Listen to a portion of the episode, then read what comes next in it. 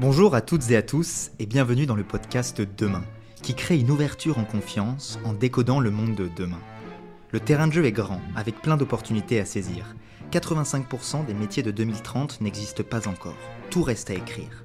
Dans ce tourbillon où les attentes évoluent, les besoins se bousculent et les métiers se transforment rapidement, on s'attache, dans cet échange convivial, à comprendre le parcours de nos invités et décrypter les trajectoires qu'ils impulsent à leur écosystème. Entre aspiration et inspiration, engagement et renouvellement, vision et mission, on partage une maquette des possibles pour donner du souffle à vos ambitions et conforter vos vocations. Parce qu'il faut connaître le monde pour y vivre, partons à la rencontre de demain. Je suis ravi d'ouvrir ce premier épisode en accueillant Vincent Taupin, banquier français et investisseur. Après avoir débuté sa carrière chez KPMG, il poursuit son parcours sur les marchés financiers avant de créer et développer Boursorama. Innovation détonnante aux paramètres avant-gardistes et au succès fulgurant, il effectue un nouveau bond en avant en devenant CEO du Crédit du Nord pour y impulser une nouvelle dynamique. Il quitte l'écosystème de la Société Générale pour y rejoindre un autre illustre groupe, Edmond de Rothschild, en tant que CEO puis président du directoire. Il est aujourd'hui toujours en mouvement et aussi passionné puisqu'il dirige une société d'investissement spécialisée dans la fintech et le futur du commerce. Enjoué et fin stratège, il nous livre son analyse d'un monde en mouvement. Bonjour Monsieur Topin. Bonjour. Comment allez-vous? Super. Lors de notre rencontre, vous m'avez partagé cette réflexion. La finance d'aujourd'hui, c'est la sidérurgie d'hier. Je vous demande donc, selon vous, quelle sera la finance de demain? Wow. La finance de demain, alors d'abord, je pense que euh, la finance, c'est un mot très vaste, hein. on met beaucoup de choses dedans. Mais globalement, dans le système dans lequel on vit, qui est un système capitaliste, hein, que on le veuille ou non, c'est un système capitaliste, que les gouvernements soient socialistes ou libéraux, euh, ça reste un système capitaliste. Euh, il est rare qu'ils ne sont pas dans les sur le doigt de la main, et on ne peut pas dire que ça fonctionne très bien. Euh, dans un système capitaliste, les sous-bassements, c'est la finance. Vous n'avez pas, pas, de système capitaliste sans finance. Ça peut faire hurler, mais il faut des banques, il faut des banques pour pouvoir euh, mettre son épargne, il faut des banques pour financer les pour financer l'économie, pour faire du crédit, parce que l'économie dans laquelle on vit, s'il n'y avait pas de crédit, euh, elle serait inexistante. Donc on en souffrirait tous. Donc voilà, la finance, ça fait sans doute hurler beaucoup de gens, mais on en a quand même bien besoin. Euh, c'est aussi un domaine qui est mal expliqué. Au niveau mal compris, et puis on va venir pourquoi c'est la sidérurgie de demain, parce qu'il y a eu beaucoup d'abus. D'accord. Parce qu'il y a eu beaucoup d'abus. Le, la finance s'est développée euh, vraiment, enfin, 19e, 19e euh, et 20e siècle. Avant, c'était quelque chose, euh, on voit bien, il y avait, le crédit était très, très, peu développé, et quand on essayait de sortir les assignats, ça marchait moyennement bien. Donc, c'est quelque chose qui a démarré au, au, 19e siècle, qui a pris une croissance absolument incroyable au, 20e siècle, et qui a commencé à connaître quelques soubresauts un peu violents au, 21e siècle, avec une remise en question, en fait, de sa prépondérance. Hein. Mais c'est vrai qu'on termine le XXe siècle avec la finance. Euh, bah, la moitié des promotions des grandes écoles et des grandes universités veulent faire de la finance. Voilà, ceux qui font pas ça, ils vont faire de l'audit, quoi, du conseil. Donc euh, la finance est prédominante. Moi, je me rappelle, la Société Générale était fière de dire qu'il débauchait euh, peut-être pas une demi-promotion de polytechnicien dans les années 90, mais pas loin. Il y a n'importe quel, dans la plupart des banques, à n'importe quel cran, vous aviez les plus belles écoles qui essayaient d'imposer leurs meilleurs élèves. Donc on arrive à un paroxysme de, de, l'efficacité de la finance pour ceux qui sont, pour ceux qui vivent de la finance. Et, la comparaison avec la sidérurgie, c'est un peu la même chose. En fait, la sidérurgie, elle a porté le 19e siècle, elle a porté le début du 20e siècle, et, les grandes fortunes, c'était les, c'était les propriétaires de la sidérurgie. Euh, et puis, ben, est arrivé ce qui est arrivé dans la deuxième partie du 20e siècle, décade après décade, la sidérurgie euh, cassé la figure, hein. Puis on a connu tous les accidents industriels euh, qu'on a connus, en particulier dans l'Est et dans, le nord de la France. Uginor, Sassilor, enfin, j'en passe des meilleurs. Puis finalement, bah, on en a toujours besoin de la sidérurgie. On a toujours besoin d'acier, on a toujours besoin de métaux. Euh. donc la sidérurgie existe toujours et des gens comme, comme Mittal ont démontré qu'on pouvait continuer à en vivre extrêmement bien. Mais on est arrivé à des points d'équilibre. C'est-à-dire le mode de fonctionnement de la sidérurgie, la rémunération de la sidérurgie sont arrivés à des points d'équilibre qui fait que ça ne fait plus, ça ne choque plus personne on gagne de l'argent dans la sidérurgie et personne ne conteste le fait qu'on en ait besoin. Je pense que le problème de la finance, qui n'est pas un produit, qui est un service, qu'à un moment donné, on s'est mis à gagner tellement d'argent dans la finance, tellement d'argent, avec les bonus des traders, on en a tous entendu parler, etc. Et des banquiers d'affaires. Ça atteint des sommets qui ont. Ça atteint des sommets qui, qui sont sans commune mesure avec le service vraiment offert, mais qui étaient en liaison avec l'argent que faisaient, ces gens-là faisaient gagner à leur banque. C'est-à-dire qu'un trader qui gagnait, euh, je vais vous dire n'importe quoi, 50 millions de bonus, il y en a eu, même 20 millions de bonus, j'en ai vu passer. Euh, les garçons qui s'est arrivé, ils faisaient gagner un milliard à leur banque. Le deal était plutôt bon pour la banque, vous voyez hein Donc, et je pense que ce, qui est devenu choquant, c'était justement que les banques pouvaient gagner autant d'argent en fournissant du service ou en permettant à des traders de gagner de l'argent sur les marchés. Alors cette pyramide a été quand même beaucoup heurtée par, euh, mis à mal par l'affaire Lehman, Bien sûr. Hein, euh, qui a démontré que bah, l'argent gratuit, c'était le cas à l'époque, hein, l'argent gratuit faisait qu'on pouvait euh, donner du levier à n'importe quelle activité et lui faire gagner des, montants faramineux, euh, jusqu'au moment où ça marche plus, hein, les subprimes et les man. Euh, l'affaire Carviel a montré que bah, ça serait quand même bien de contrôler un peu ce qui se passe là-dedans. Donc effectivement, il y avait des, défauts de contrôle interne assez conséquents. Et donc la finance s'est retrouvée tout d'un coup euh, bah, sous les projecteurs d'un peu tout le monde. Que ce soit les politiques, que ce soit les philosophes, que ce soit les régulateurs. Les régulateurs étant ceux qui devront contrôler le monde de la finance. Et donc, on s'aperçoit que année après, donc ça, tout ça a correspondu à une baisse des rémunérations des banques. Donc aujourd'hui, les régulateurs euh, imposent un, niveau de fonds propres beaucoup plus élevé aux banques, donc euh, leur imposent des contrôles beaucoup plus importants, leur interdit certaines activités, et donc la rentabilité des banques, ben, évidemment, c'est cassé la figure. Et donc, de pair, hein, la rémunération des acteurs dans les banques, c'est cassé la figure aussi. Et je pense qu'on ira jusqu'à un moment où la rémunération d'un collaborateur dans une banque sera la même que s'il travaille dans l'industrie cosmétique ou bien dans l'industrie lourde. On arrivera à des pyramides des rémunérations qui seront dans les banques identiques à celles des autres secteurs. C'est d'où ma, comparaison, la finance c'est la sidérurgie euh, d'hier. Bon, alors c'est sûr que la plupart des gens qui travaillent dans les banques sont pas trop chauds ça arrive vite. tout, le monde, tout le monde fan des 4 en disant bah, encore un petit peu, encore un petit peu. Hein. Mais c'est un milieu qui est tellement attractif et plébiscité par le monde, euh, enfin, qui vont chercher des ressources quand même plutôt jeunes parce que c'est un métier, des métiers qui peuvent être éreintants. Et on voit qu'il y a quand même un essorage maintenant des, euh, des, des, jeunes ressources. Les banques ont de plus en plus mal à faire venir les talents. D'abord parce qu'elles promettent moins d'argent. Ça, c'est un peu. Euh, que effectivement les limites dans lesquelles vous pouvez évoluer dans une banque bah, sont plus du tout celles que j'ai connues il y a 30 ans. Hein. 30 ans, vous vouliez lancer un nouveau produit financier, vous faisiez euh, trois calculs sur un, une spreadsheet, sur une feuille Excel, vous faisiez un petit PowerPoint pour expliquer ça au président de la banque et il roule. Hein. C'est validé. C'était voilà, là aujourd'hui, bon, pauvre ami, vous allez faire 42 documents, vous allez aller voir euh, le gars de la compliance qui va aller voir son patron, qui va aller voir son patron, qui va aller vérifier que le régulateur s'est autorisé et ça sortira avec euh, une demi-page de disclaimer en petits caractères. Donc voilà, donc c'est plus aussi attirant, faut bien dire, c'est plus aussi le Far West. Et euh, c'est beaucoup plus régulé, donc c'est un métier dont on a absolument besoin, parce que personne ne pourrait s'acheter sa résidence principale s'il n'y avait pas le crédit. Et donc pour qu'il y ait du crédit, il faut qu'il y ait des banques. Aussi bêtement que ça. Personne n'a envie de garder son argent chez soi dans un coffre-fort et de le sortir au fil de l'eau pour acheter du pain. Donc on a besoin de la finance, on a besoin de la banque, on en a besoin pour les moyens de paiement, on en a besoin pour faire de l'épargne, on en a besoin pour, pour, emprunter. Mais, mais le futur, c'est que ça se fera à des prix qui seront des prix raisonnables et des prix de marché. Donc ça, c'est mon, mon pari. On parlait du trading tout à l'heure. Maintenant, on peut se demander si euh, le trader va toujours être en mesure d'être aussi performant que la machine, étant donné qu'avec tous les, procédés qu'on est en train de développer, ça devient plus. Maintenant, c'est peut-être le data officer, enfin le, chef de la donnée, qui, en créant des algorithmes, va peut-être prendre le pas sur le trader je vais vous rassurer, il n'y a plus de traders dans les banques.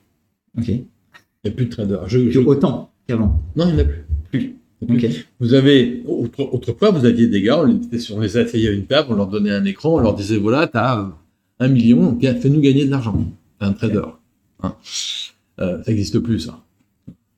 Euh, aujourd'hui, ce qu'on peut appeler le trading, c'est des gens qui font des arbitrages. C'est-à-dire qu'ils peuvent acheter tel produit à à New York à 10 dollars et leur vendre à Paris au même moment à 10 dollars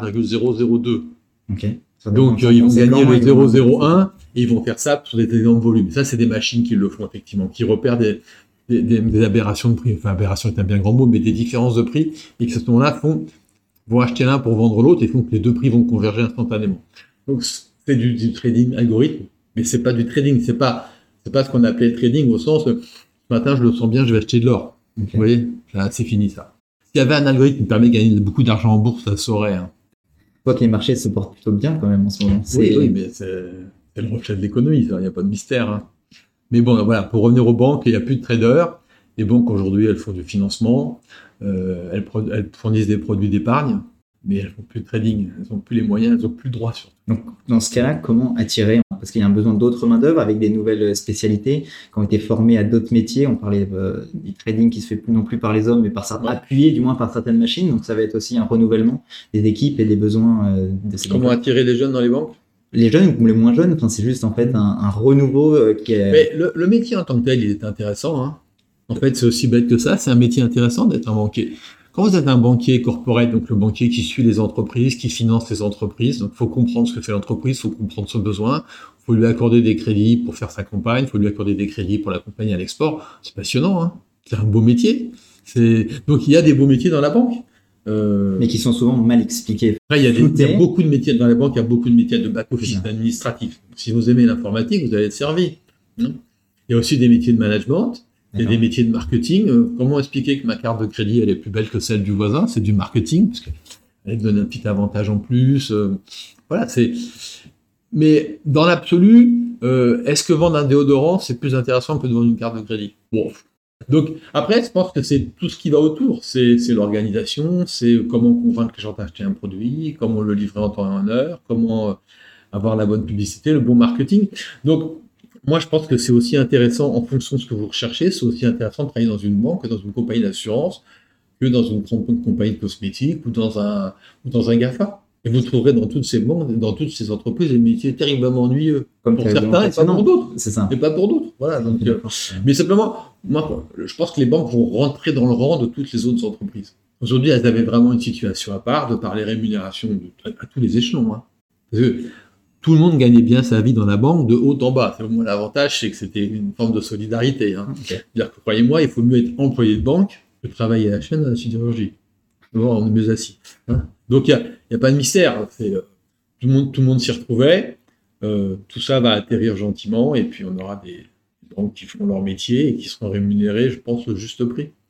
Et, et le digital a beaucoup apporté pour ça. L'avènement du digital a beaucoup apporté. Parce que tout d'un coup, euh, des sociétés qui ont dit, bah, nous, on peut faire le même métier que les banques, mais pour beaucoup moins cher. D'où les banques en ligne. D'où les banques en ligne, mais d'où plein de trucs. D'où les trackers qui, qui répliquent la performance d'un indice boursier, euh, qui va vous coûter 0,02% de commission, là où un fonds action d'autrefois vous coûtait entre 2,3%. Vous voyez, le, le, prix a été divisé par 100.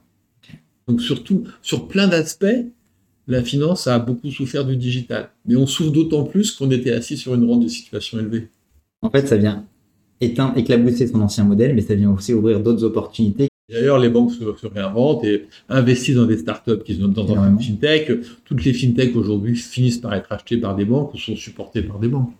Et sont regardées aussi du grand public maintenant, parce que les indicateurs pour pouvoir adhérer à une banque vont au-delà des performances financières. Il y a toutes les performances ESG, etc donc la finance d'aujourd'hui, de demain. il y a 30 ans était un concept qui n'existait pas. Et qui tend à faire plutôt euh, enfin, du bien pour la planète forcément, mais c'est la manière dont c'est amené à chaque fois et c'est surtout euh, entre ce qui est réellement fait et ce qu'on a de présenter en tant que client. Parfois, il y a un tel gap qu'on peut voir avec euh, mm. notamment les, les, les différences d'informations De toute façon, on ne peut pas contester l'intérêt des critères ESG. Le dernier G est surtout un des plus importants pour moi. La gouvernance, ça va, euh, la gouvernance, ça entraîne l'honnêteté, ça entraîne l'équité dans le fonctionnement. Et, c'est sans doute le plus important. de toute façon, c'est la gouvernance qui que les critères E et S seront eux-mêmes euh, gouvernés. Donc, dans ESG, il ne faut pas s'y tromper, c'est le G qui est important. C'est une prise de conscience de tout ça au plus haut niveau de l'entreprise, et puis après, ça descend. Si G ne fonctionne pas, le, le E et le S, c'est du window dressing.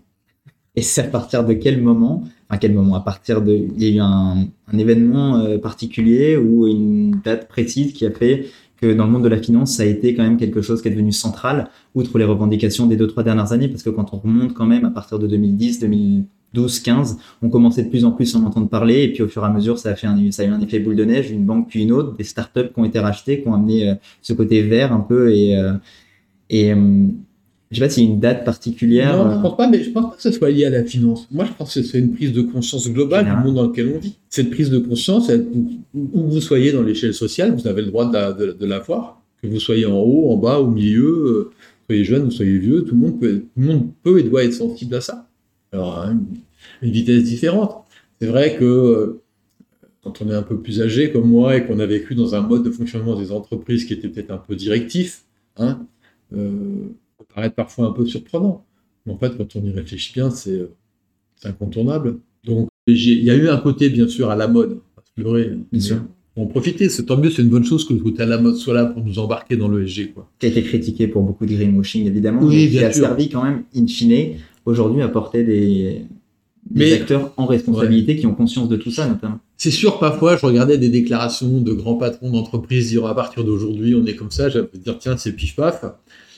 Donc, on peut le critiquer, mais au moins, ils avaient compris que c'était important pour leurs clients, pour leurs collaborateurs et pour leur image. Donc, ils y allaient. Alors qu'à l'époque, ils y croient plus ou moins, que ça soit un peu du greenwashing, pourquoi pas. Mais au moins, au bout du bout, ils y allaient. Donc, c'est une bonne chose, quoi. Critiqués, mais ils ont avancé. Mais oui, ils ont avancé. Et aujourd'hui, plus personne n'ira critiquer les, les critères ESG. Ils ont un tel impact surtout. On peut critiquer l'exagération parfois dans certains cas, et- ou l'oubli de la- des masses laborieuses. Moi, moi, je pense que c'est un. Dans, tous ces phénomènes comme ça, c'est le, plus, grave, c'est d'oublier la, plus grande, partie des gens, en fait. Moi, il y a deux choses qui m'ont frappé c'est euh, l'élection de Donald Trump et le Brexit. En fait, Donald Trump, il a parlé à tous ceux qui se sentaient oubliés aux États-Unis. Parce que c'était pas les minorités agissantes, parce qu'on parlait jamais d'eux, parce qu'ils n'étaient pas à Wall Street, parce que euh, c'était pas les happy few de la Californie. Ben, il a parlé au, red- aux rednecks, quoi. On le sait tous, hein, du cœur des États-Unis. Et les gars, ils se sont dit, ah bah, enfin, un gars- qui pense à nous. Et le Brexit, c'est exactement pareil. Tout le monde a dit le Brexit, ça va se passer, le référendum, les mains dans les poches, ça va être non au Brexit. Et on a oublié les masses laborieuses anglaises qui n'habitaient pas à Londres. On trouvait un moyen de se manifester. Donc pour moi, le, seul danger de l'ESG, c'est qu'on finisse par oublier euh, le plus grand nombre, ceux qui se manifestent jamais. et pour moi, les Gilets jaunes, c'est un peu ça aussi. On a bien vu, les syndicats étaient complètement dépassés, ils contrôlaient plus rien. C'était juste une masse silencieuse qui a dit on en a marre, et on en a marre pour une, bêtise, hein, une augmentation du tarif des péages, rappelez-vous. Donc voilà, dans l'ESG, c'est attention de ne pas partir dans des extrêmes et des choses que les gens comprendront plus. Et donc ces mouvements tendent à s'amplifier parce que les trois événements que vous avez décrits sont survenus quand même dans un, Ah oui, oui, oui, mais, mais un temps Mais quand même assez restreint. faut le, les- le, le- le temps, la, la réaction des, des, des masses silencieuses. Euh, va s'amplifier, oui, oui, oui, oui, oui, j'en quel suis que sûr. soit le secteur, quelles que Et, et soient les c'est pour ça que je dis que, voilà, attention quand on part sur des, des, des thématiques hyper pointues, euh, le gender equity, c'est super, quoi. Moi, je suis à fond pour, je dirais.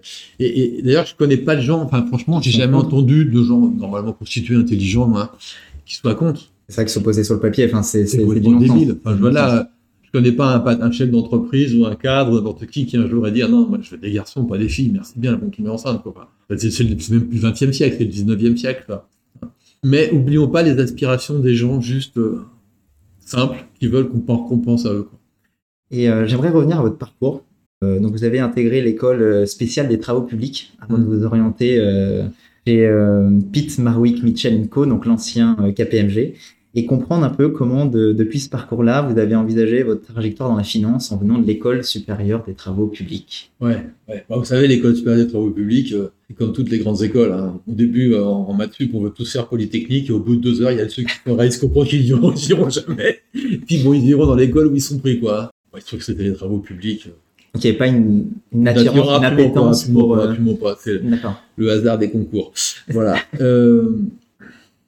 Euh, comment je me suis retrouvé dans la finance C'est une bonne question. En fait, j'ai fait comme vous avez fait, comme font plein de gens à la sortie de, leur- de leurs études. On ne choisit pas. Et je ne pas choisir, c'est aller dans ces grands cabinets de consultants. Pourquoi pas choisir? Parce, qu'on ne choisit pas. On ne choisit pas en disant je vais aller dans la cosmétique, je vais, m'en- je vais, faire, je vais aller dans l'immobilier, je vais faire du BTP, ou je vais même faire de la banque.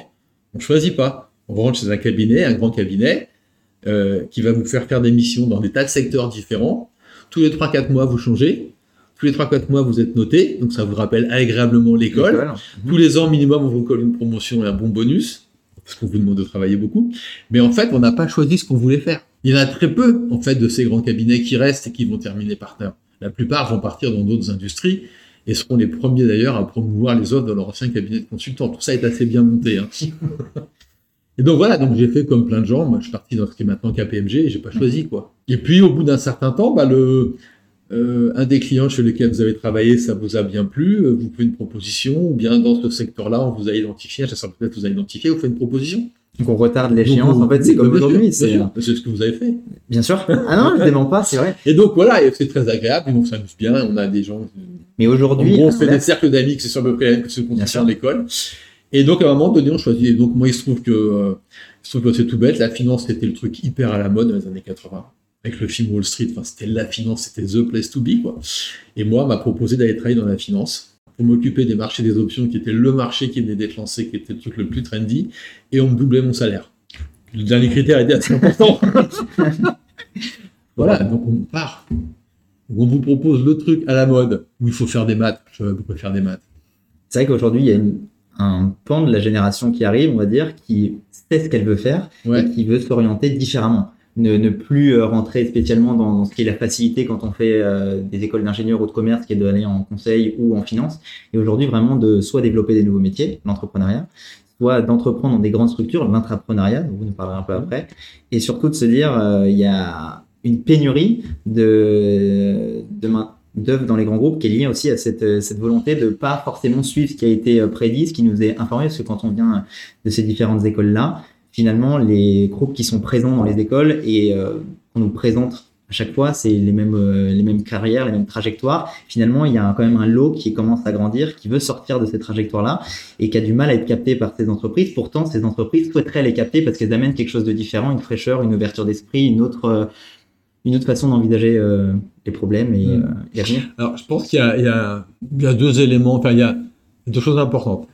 Depuis, depuis que je travaille, j'ai toujours vu un métier qui était à la mode. Donc, euh, quand je suis sorti de, mon école, le truc, c'était d'être effectivement consultant. Voilà. Il fallait, être consultant, il fallait aller chez Arthur Andersen, Accenture, euh, chez Peter chez KPMG. Enfin, à l'époque, ça s'appelait les Big Eight, ils n'étaient pas quatre, ils étaient huit, ils étaient tous du conseil. Bon, après, euh, après, euh, dans les années 90, euh, il fallait travailler sur les, dans les, sur les marchés dérivés, il fallait travailler sur le MATI, il fallait travailler sur le monnaie, il fallait être trader, broker. C'est la mode. Hein. Puis sur les swaps. Voilà. Donc, ça se déplaçait comme ça, vous voyez. début des années 2000, le truc vraiment, vraiment, vraiment top fort, c'était McKinsey BCG, quoi. il fallait rentrer chez McKinsey ou BCG.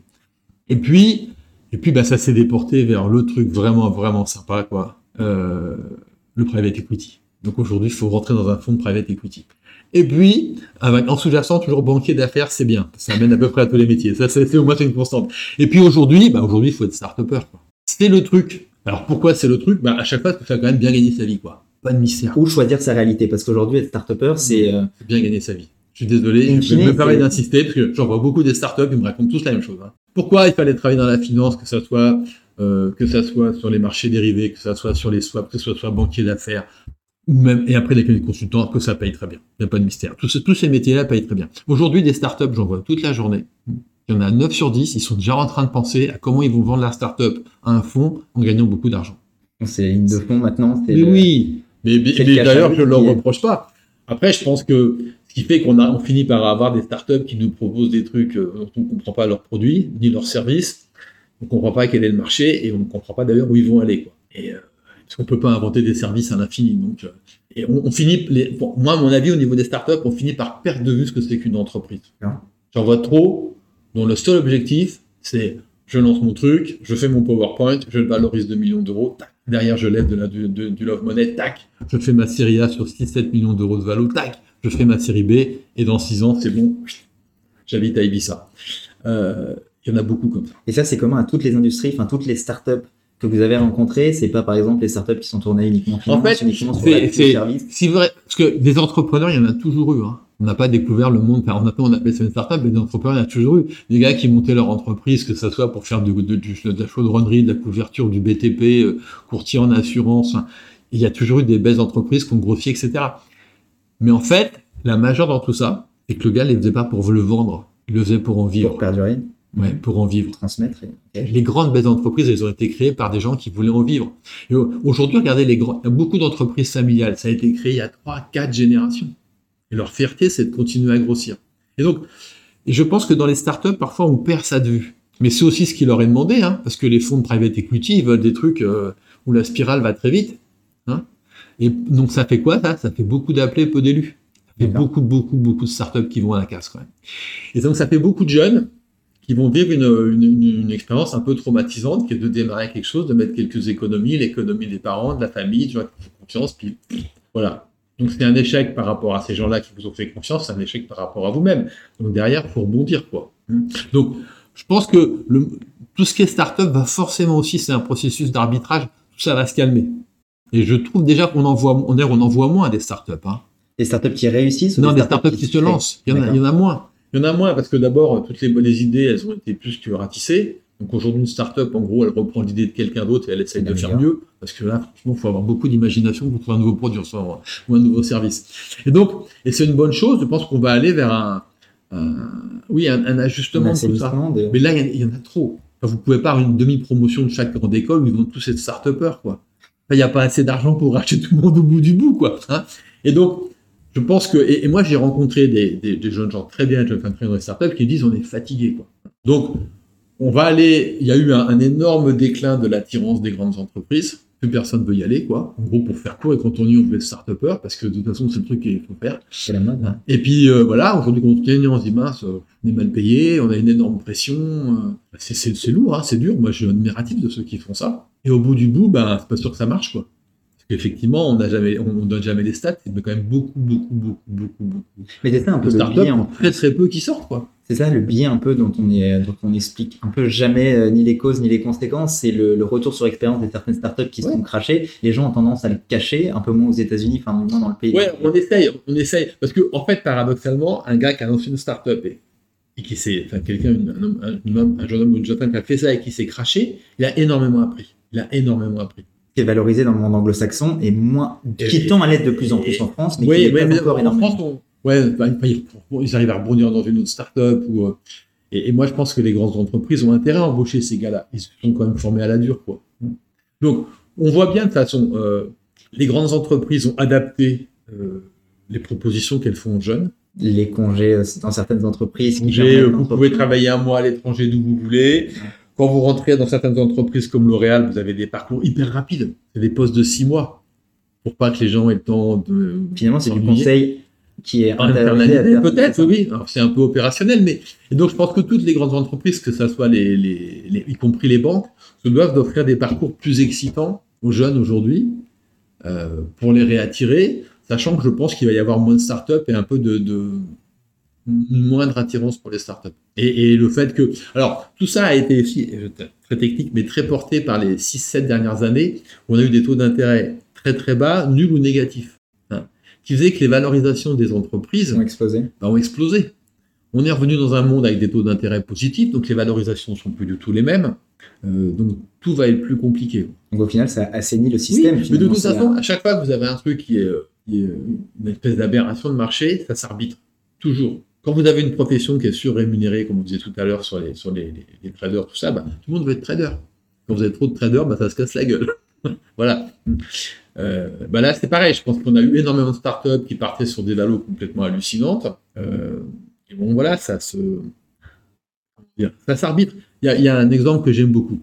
Dans, dans, le monde de l'Internet, vous vous pouvez payer en trois fois souvent. Mm-hmm. le leader mondial du paiement en trois fois, c'est une boîte suédoise qui s'appelle Klarna. Klarna. Klarna ma mémoire est bonne, euh, l'année dernière, à la même époque, ils ont fait une augmentation de capital sur une valo aux alentours de 40 milliards. Cet été, ils ont dû faire un petit bridge pour une valo qui était pas loin d'être le dixième de ça. Sans perdre d'activité. Non, sans perdre d'activité. Ça veut dire quoi? Ça veut dire qu'ils étaient pricés beaucoup trop cher. Là, ils valaient deux fois la Société Générale. Hein Mais aujourd'hui, ça vaut encore 4-5 milliards. Donc ça veut dire qu'il y a un vrai business. C'est pas mal, hein, 4-5 milliards. Hein. Bien sûr. Il y a un vrai business model derrière. Vous voyez? Mais et donc, c'est toutes ces aberrations, qu'en particulier les taux d'intérêt négatifs, faisaient monter au ciel. Quoi. Donc, on est dans une espèce de situation d'assainissement. Euh, il y aura toujours de la place par les startups parce que euh, on en a besoin. Je pense que on, va apprécier les start-upers qui construisent des business euh, solides, récurrents. moi, quand je vois des business plans où le truc monte au ciel en année 6, je le refais tout de suite. Ça n'existe plus, ça. Hein. Donc, donc je pense que la situation est plutôt bonne, les valorisations sont plus complètement lunaires non plus. Vous pouvez plus venir avec un PowerPoint en disant ça vaut 2 millions d'euros. Mais plus que ça du vécu, hein, voilà. Donc tout ce terrain-là va s'assainir, ce qui fait qu'il y aura sans doute un peu moins de gens qui, vont dire ouais, c'est bon, je suis start-upper, mais non, c'est dur, faut y aller. Et puis ça va permettre aux grandes entreprises de réattirer des talents, et donc tout ça va s'arbitrer jusqu'aux prochaines aberrations. Je ne sais pas laquelle c'est. À venir et on, a de le découvrir. Ah ouais. Et puis et, et se greffer sur tout ça après un rapport au travail qui est plus le même de génération en génération. C'est le renouveau générationnel qui Ouais. change complètement les cartes, Et, qui pas. et alors pour moi, il y a c'est une chose qui est sûre, c'est que c'est plus les modes, les mêmes modes de fonctionnement d'entreprise que ceux que j'ai connus. Et que ce qui motive aujourd'hui des jeunes gens, des jeunes femmes qui rentrent dans le monde du travail, c'est pas les mêmes motivations que nous on pouvait avoir. Et ce qui est sûr, c'est que c'est les bonnes. Parce que les jeunes vont être de plus en plus nombreux à grandir comme ça, et les autres vont être de plus en de moins en moins nombreux. Donc c'est un nouveau mode de fonctionnement dans l'entreprise qui, je pense, rentre assez bien dans les critères ESG. porté par cette nouvelle génération. Mais c'est vrai qu'on a aujourd'hui, on est un peu à l'équilibre entre le, les personnes qui ont un niveau de seniorité avancé, qui sont en responsabilité, qui n'ont pas la même vision qu'on peut apporter. On va dire euh, la génération Z et même celle qui arrive encore va être formée avec ce dont nous on a eu, on a pris un peu sur le tard Ouais. et euh, va arriver avec de nouvelles revendications encore. Donc c'est Ah, Je, je, ouais, je, je sais pas les raisons. J'ai beaucoup réfléchi. Je me suis dit, comment ça se fait que ma génération, même celle juste après, on ait grandi dans des notions de j'arrive au boulot, j'ai trouvé un job, j'ai été choisi? C'est pas moi qui ai choisi. hein. Si j'ai postulé, mais à partir de là, j'ai été choisi. euh, J'en suis très heureux et donc je vais baisser la tête et faire ce que dit mon patron euh, pendant des années jusqu'à ce que je sois patron. de prendre le rythme. après, Euh, Bah, on a grandi dans une, on a grandi dans un monde où l'obéissance faisait partie de l'éducation. À l'école, on était obéissant. Il y avait encore des châtiments corporels, donc ça aidait à être obéissant. Euh, on faisait un service militaire où pendant un an, on nous demandait de baisser la tête et de pas répondre. On avait des parents qui avaient connu la, la guerre, donc euh, bah voilà. Et donc tout ça, au fil du temps, euh, au fil du temps, c'est émoussé, c'est sans doute bien parce que et donc tout ça est en train de partir dans une autre direction, porté, je pense vraiment par les, les critères ESG, vraiment important, la gouvernance. hein, qui- Ou génération ESG, Ouais. en fait, plus que génération Z. Et euh, alors, je- pense qu'à un moment donné, ça va aller trop loin. Le truc, euh, ah non mais moi je veux savoir euh, pourquoi je travaille, euh, etc. Bon, peut-être que ça fonctionne parce qu'il y a du travail, parce qu'il n'y a pas de chômage. C'est des filières qui sont en train de s'ouvrir, donc il y a un besoin. Après, une fois Ouais, que tous ces ouais, besoins mais, été comblés, est-ce que ça pourra Quand, vous avez euh, bien. 14% de chômage, est-ce que vous raisonnez pareil? Voilà. On vit dans des pays avec une économie fantastique. La, vie n'a jamais été aussi douce qu'aujourd'hui. hein. Moi, j'ai un père de 89 ans qui me dit quand on dit que c'était mieux avant, c'est vraiment des crétins. Mais il a raison. C'est mieux aujourd'hui, hein, je vous assure, sous tous les angles. hein.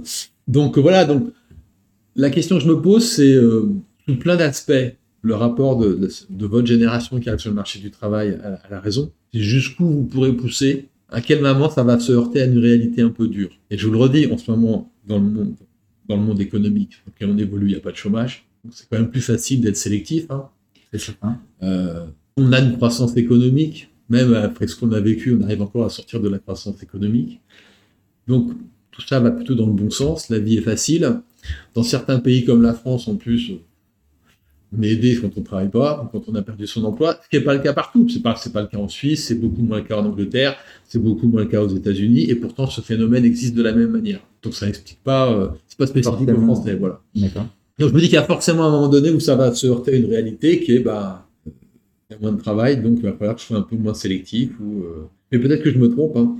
Mais euh, L'avenir nous le dira, mais que l'avenir me le dira, ouais. En tout cas, il y a un silence à corps perdu. À votre époque, les gens voulaient changer les choses, mais ça veut dire quoi changer les choses? C'est à quel rythme? À Non, quelle, on à voulait quelle beaucoup- fin? On voulait beaucoup par quel moins moyen? changer les choses. Moins changer. Je pense qu'il y, a eu- y a un, ça. il y a eu un mai 68, il y avait vraiment une chape de plomb. Enfin, quand on réalise comment la France fonctionnait avant mai 68, avait plein d'éléments de la démocratie qui n'étaient pas là, quand même. Hein. On fait au niveau de la police, quoi. C'était un peu, un peu terrifiant, quoi. hein, au niveau de l'information qui était complètement cadenassée. Donc, il y a eu une espèce de, la- le, le couvert de la marmite a sauté avec mai 68, et c'était un vrai, une, C'était le moment, c'est le bon moment. voilà. Mais après, les générations qui ont suivi, est-ce qu'on voulait changer les choses? Non. Je pense qu'on voulait euh, bien vivre. Et aujourd'hui, il y a une prise de conscience.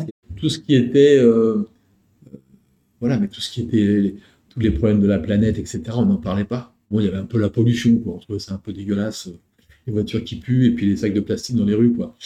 Mais bon, ça s'arrêtait là. Mais, mais ça a monté crescendo. Hein. Moi, je faisais beaucoup de bateaux. J'étais, nous, on jetait pas les bouteilles, enfin, jeter ses poubelles à la mer, c'était une insanité, quoi.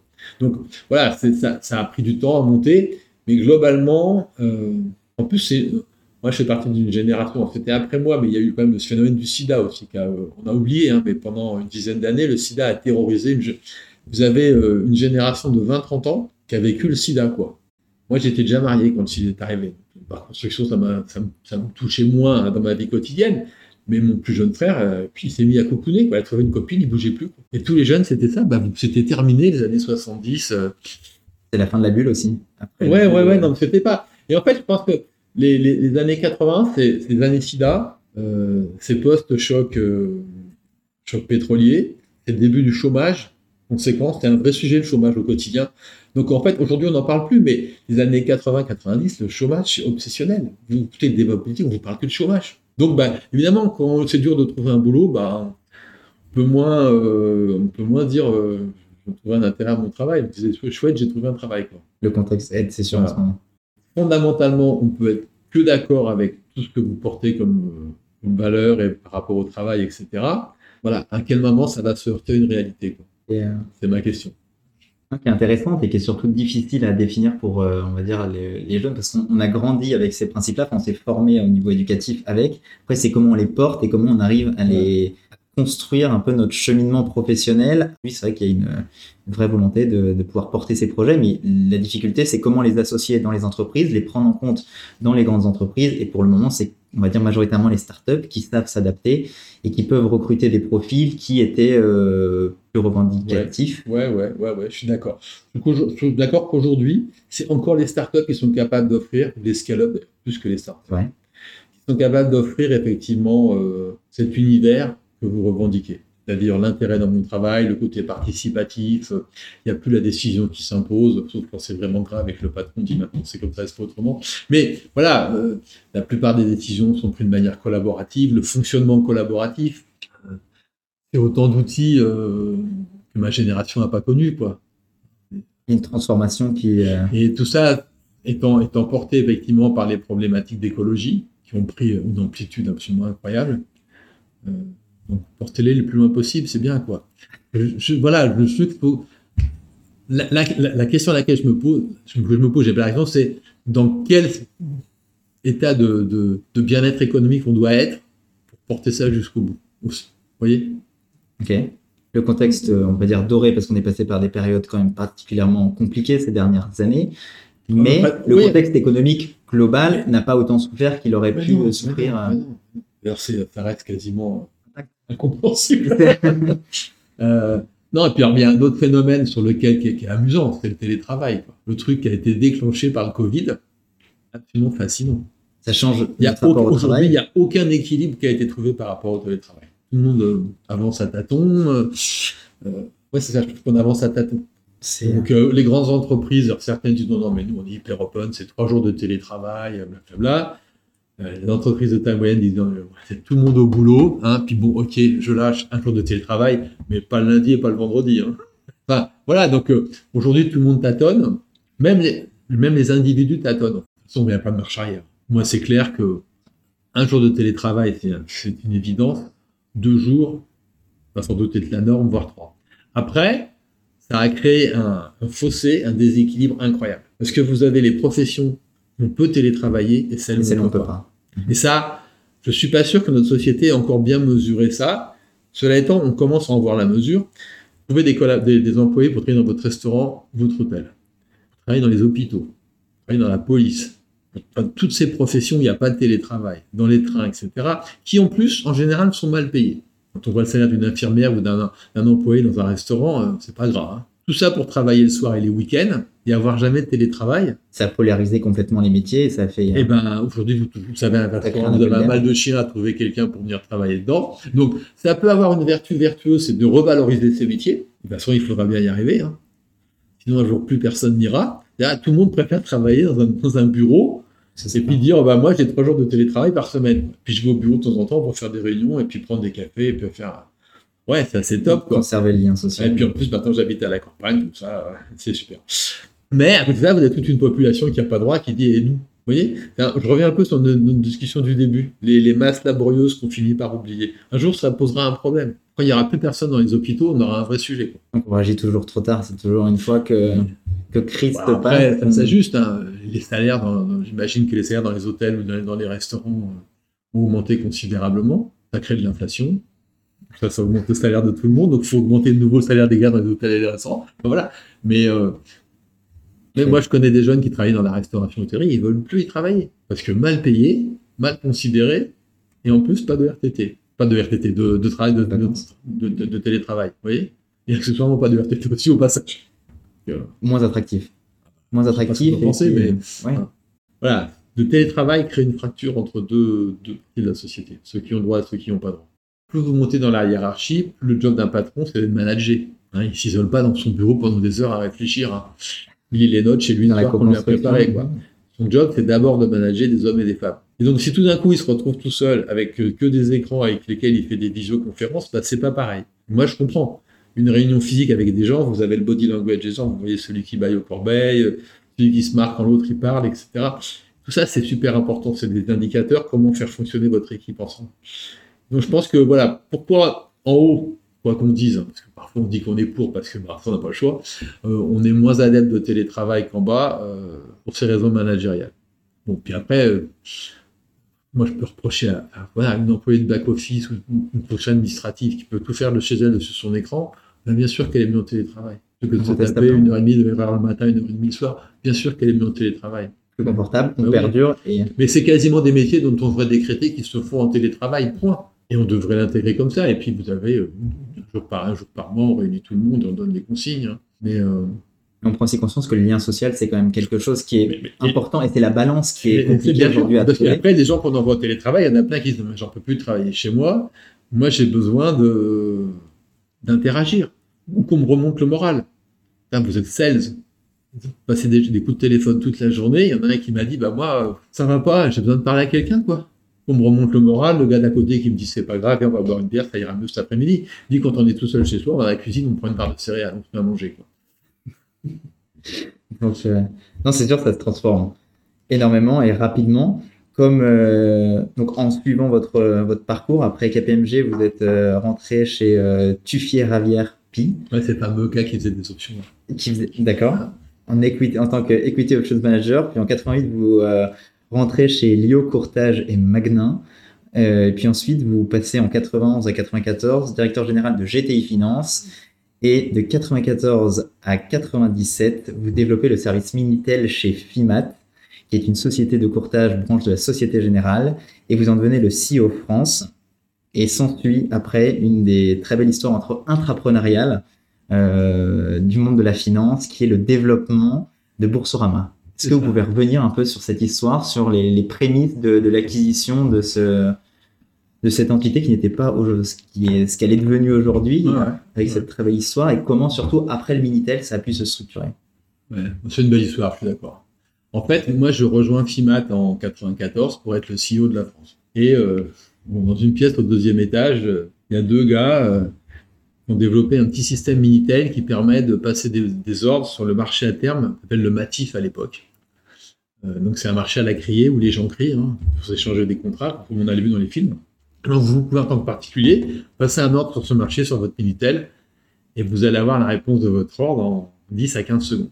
C'est d'une efficacité incroyable parce que vous avez tapé sur votre Minitel de confin de la France, c'est arrivé dans les bureaux de ce courtier, il a passé, qui a passé l'ordre par téléphone sur le marché à la criée, ça a été exécuté par deux gars qui se sont fait des signes pour dire un acheté, l'autre vendait, on vous a répondu votre ordre, tout ça en 10 secondes. C'est d'une efficacité incroyable, sauf que on a 300 clients, on en gagne 100 par mois, on en perd 100 par mois.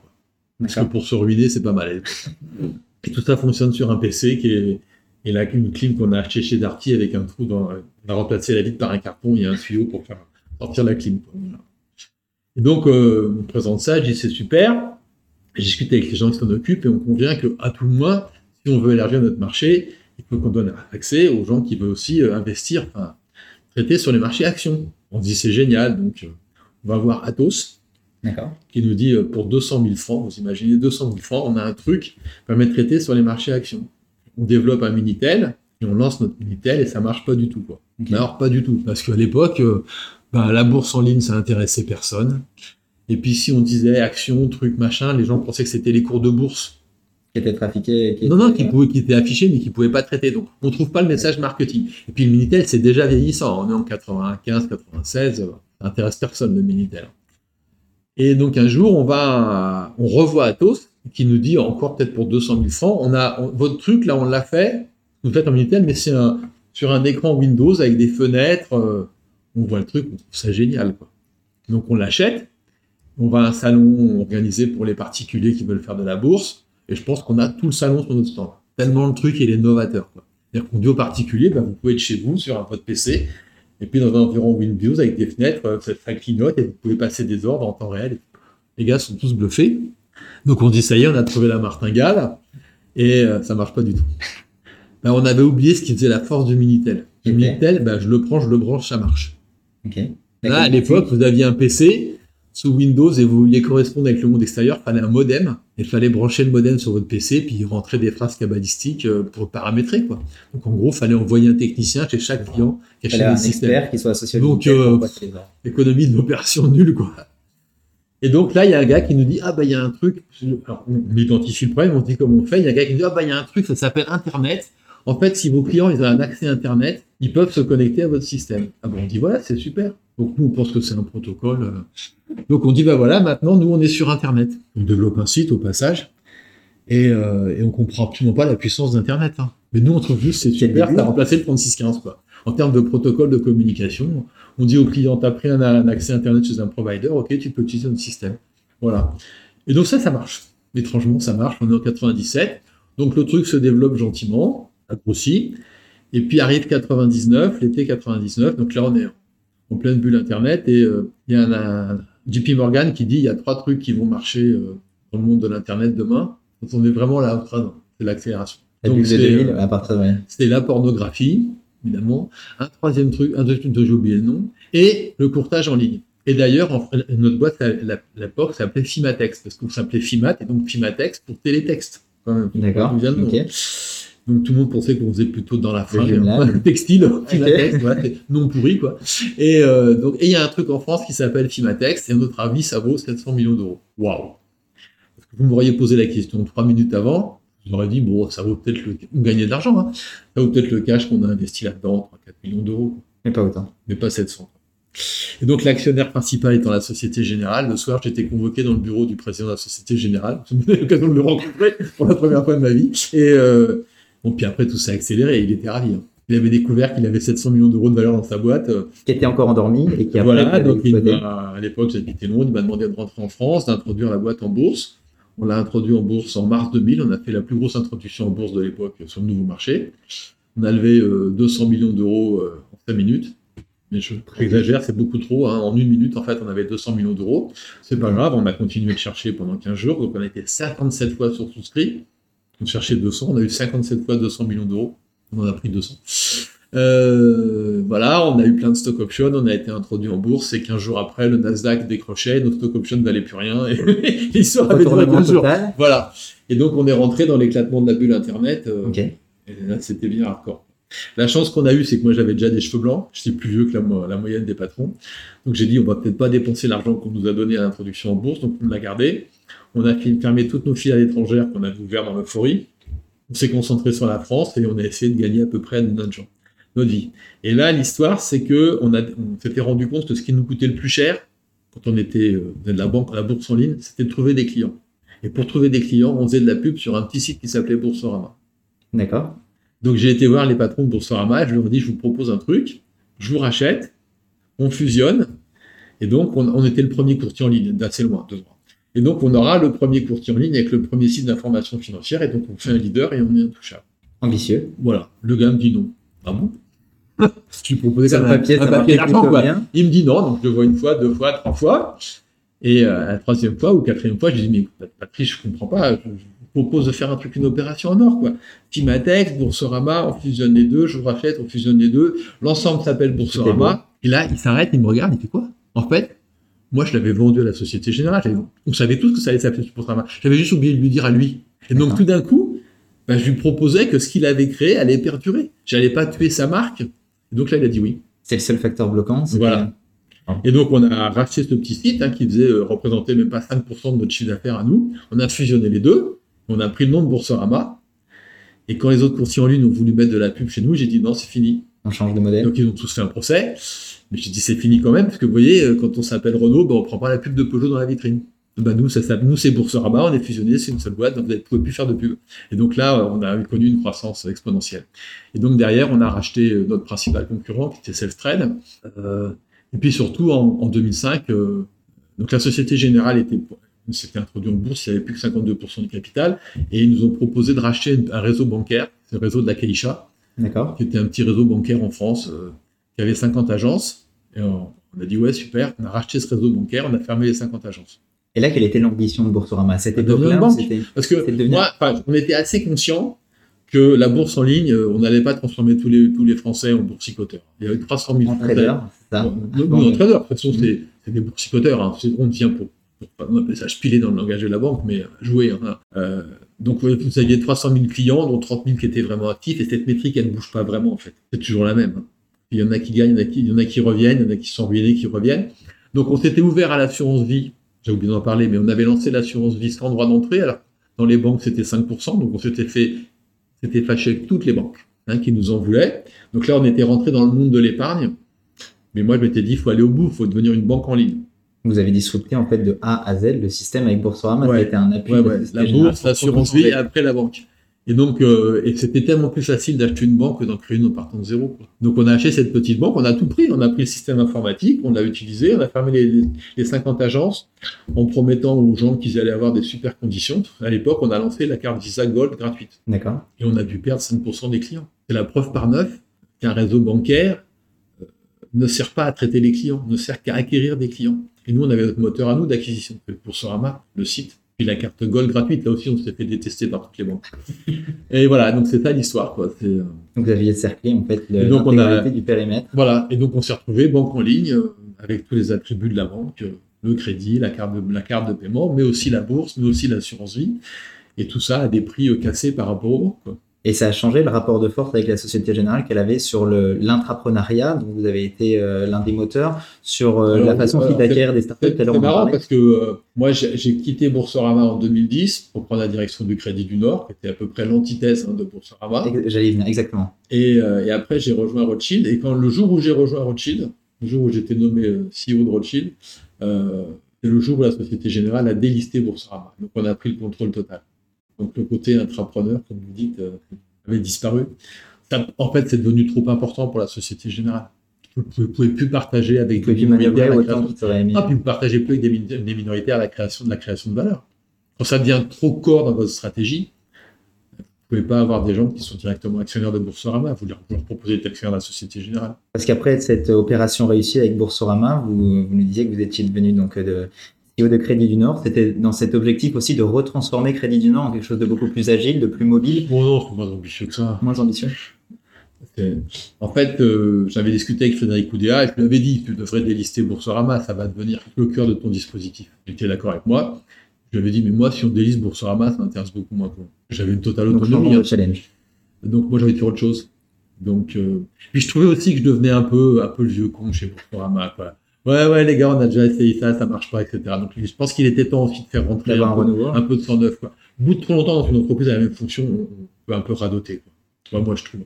Donc voilà, donc il m'a proposé de prendre la direction du Crédit du Nord. Ça m'amusait parce que c'était l'antithèse de Boursorama. Une banque avec que des agences, c'était une banque géniale, des gens hyper motivés, avec des clients qui payaient très cher, parce qu'ils étaient prêts à payer très cher pour le service qu'ils avaient. Voilà, l'antithèse au final de L'antithèse de Boursorama. D'ailleurs, ça m'a amusé quand je suis arrivé, il m'avait dit, bon, on est, on est vraiment cher, hein, mais on essaye dans les classements des banques, les, les banques la, plus, la moins chère à la plus chère, d'être pas le dernier. J'aurais dit, si, si, si. On va être le dernier. On va augmenter les prix pour être le dernier parce que on parlera de vous, on parle de vous que vous êtes le premier ou le dernier. Avant-dernier ou avant-avant-dernier, on dit juste que vous êtes cher. Vous êtes le dernier le plus cher, vous dites, je suis cher et je l'assume. Je suis le Hermès de la finance. Faut suivre après. Donc on avait augmenté les prix au Crédit du Nord pour être le plus cher. Et, mais à côté de ça, il y avait des enquêtes, de, des enquêtes de, de, de, satisfaction auprès des clients qui étaient fantastiques. Et qui sont. Euh... Et vous, personnellement, quand on sort d'un pari réussi comme ça, on pose toujours la question quelle est l'étape d'après?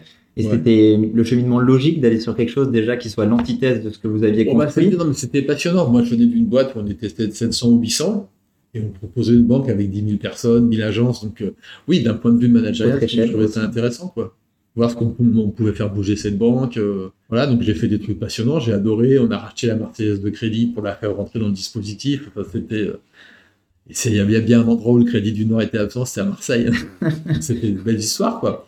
Voilà, après, je suis parti parce que je trouvais que j'avais, enfin, j'avais pas réalisé que j'allais perdre mon autonomie, en fait. Des choses qu'on découvre. Ah, le Crédit du Nord, c'est pas détenu par la Société Générale. ça faisait partie, à juste titre, d'un modèle, d'un modèle organisationnel matriciel qui, moi, me convenait pas. J'avais perdu ma liberté de manœuvre. Donc, je suis parti deux ans dans une boîte qui était détenue par un fonds de, de LBO, frotté au monde du LBO. Et euh, bon, c'était pas quelques mots, c'est quoi pour les gens qui connaissent pas le, la bah, LBO C'est le, mode de fonctionnement, de financement des entreprises, du rachat des entreprises, souvent dans les fonds de private equity. C'est-à-dire que vous, vous achetez, mais surtout vous mettez beaucoup de dettes, vous attendez que la boîte beaucoup d'argent pour rembourser la dette et après vous revendez l'entreprise. Ça, ça m'a pas plu parce que j'étais pas en adhésion avec le produit. Et si vous n'avez pas votre produit, ça peut pas marcher. Donc je suis resté euh, un peu moins de deux ans et j'ai rejoint, on m'a proposé de rejoindre Delmond Rothschild comme euh, patron de la France. Ça c'est une marque merveilleuse. Donc, euh. donc là, autre challenge, autre groupe. Là, vous sortez pour le coup du groupe de Société Générale. Ah ouais, ouais. j'étais déjà sorti dans, dans C'est ça. Et là, ouais, le challenge, c'était de remonter toute la banque en France qui avait un peu souffert. Donc il fallait un peu la remettre d'équerre. Donc je pense que ça s'est bien passé. Si j'en vois où aller aujourd'hui dans son métier qui est la banque privée et corporate finance, je pense que l'histoire s'est bien déroulée. Puis c'est passionnant comme marque une marque géniale. Qui a une longue histoire, une histoire prestigieuse. Oui, avec une marque, avec une marque comme ça, vous faites des miracles en commercial. C'était encore une autre histoire qui a duré huit ans et. Euh, à l'époque, vous parliez donc de, refondre un peu, pour euh, retrouver des, critères de performance. Et euh, si j'en reviens à attirer les, jeunes talents, c'était quelque chose d'aussi compliqué que sur la fin de votre mission, c'est ou c'est quelque chose qui s'est transformé. Vous avez vu un peu cette franchement attirer des talents quand on est chez Boursorama, c'est pas difficile. Hein à l'époque, Boursorama, tout le monde voulait venir. J'avais pas de problème pour embaucher. Attirer des talents pour aller au Crédit du Nord, c'était pas difficile parce que pour les gens qui aimaient la banque, qui voulaient faire de la banque commerciale, c'était une référence. C'était une banque très locale, qui était très régionale, territoire, territoire avec des banques régionales. Le Crédit du Nord, c'était un ensemble de banques régionales, donc c'était très puissant. Euh, et chez Edmond Rothschild, la marque est magique, donc les problèmes d'embauche sont pas vraiment là. Donc vous n'avez pas forcément connu ces barrières. Non, mais euh, parce qu'à chaque fois, et par contre, c'était très compliqué dans la, boîte où j'étais entre les deux, parce qu'il n'y a rien qui fait rêver. Et en plus, les locaux étaient à Gennevilliers. Même rien que ça, c'était un repoussoir. Quoi. Euh, quand vous avez une belle marque dans le centre de Paris, euh, bah, c'est beaucoup plus facile. Vous avez vu le nombre de startups qui sont dans Paris? Il y a un terreau fertile dans le sens où il y a des incubateurs aussi qui poussent parce que c'est parce que, parce que vous avez envie de travailler dans Paris. Vous n'avez pas envie de vous taper le RER e pour aller loin en banlieue. J'avais eu cette discussion avec un des partenaires du BCG m'avait dit Vincent, on est associés, on est les propriétaires du BCG. Tu crois qu'on est rue, on est rue Saint-Dominique pour notre plaisir? Au prix du mètre carré, on préfère être à Levallois-Perret. On n'attirera pas les talents. Et McKinsey va nous piquer les meilleurs. Pour un, pour un emplacement géographique. Ouais, ouais, c'est ça. Non, mais, c'est paramètres, bien sûr. Ça non, Et, euh, et aujourd'hui, vous avez complètement changé. Vous êtes passé dans le côté euh, investissement, donc chez Vex Capital Partner. Voilà. Et euh, aujourd'hui, on investit dans les startups. C'est pour ça que je vous dis que j'en vois beaucoup. C'était euh, un autre, donc c'est un autre monde totalement différent avec des, euh, des, ambitions aussi différentes et des personnes différentes que vous rencontrez où il y a beaucoup de gens qui ont une expertise de la finance aujourd'hui qui se retrouvent dans le, dans le monde de la startup. Non, vous avez en fait euh, non, non, vous avez deux vous avez deux populations, vous avez les investisseurs et les start-upers. Souvent l'un peut devenir l'autre. Le start-upper qui a réussi devient toujours investisseur, ça c'est une, une constante. D'ailleurs, soit tous les dossiers du secteur dans lequel il a été bon. Ça, c'est aussi assez constant. Moi, je trouve ça amusant. Enfin, sincèrement, je fais ça pour m'amuser. Hein. Je n'avais pas besoin d'aller de, Mais j'ai toujours investi dans des startups quand je travaillais, mais je le faisais à côté. Hein. Et euh, j'ai trouvé intéressant de, de, le faire de manière un peu plus professionnelle, c'est le cas de le dire. Euh, je trouve qu'on rencontre plein de gens passionnants. On voit des magnifiques équipes dans les startups. Il y a des gens, vous voyez l'équipe, vous mettez de l'argent, vous mettriez de l'argent presque sans regarder le business plan. Donc ça se fait plus. Comme au poker, on parie sur le joueur plus que sur le. mais, euh, mais euh, c'est énorme.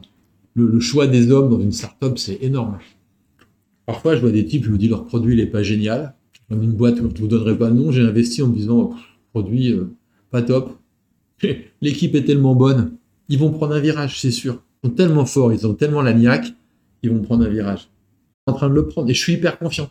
Parfois, par contre, je vois un bon produit, puis l'équipe ne me fait pas rêver. Et euh, dans ces cas-là, on n'y va pas parce que il n'y a, pas d'énergie. quoi. Donc, c'est aujourd'hui ce que vous diriez à des gens qui souhaitent se lancer, c'est constituer une équipe qui soit solide? C'est la clé. Vous savez quoi? Un truc que j'ai compris depuis de belle lurette. Les Quel hommes, que soit le les hommes et les femmes, n'importe où. de Quand c'est par trouver un bon patron, il va s'entourer d'une bonne équipe. Et la pyramide va descendre comme ça. Alors, alors, mais, euh, Et vous savez, enfin, moi j'ai été CEO de la boîte dans laquelle je travaille depuis 30 ans. Les hommes et les femmes, c'était l'essentiel de mon job.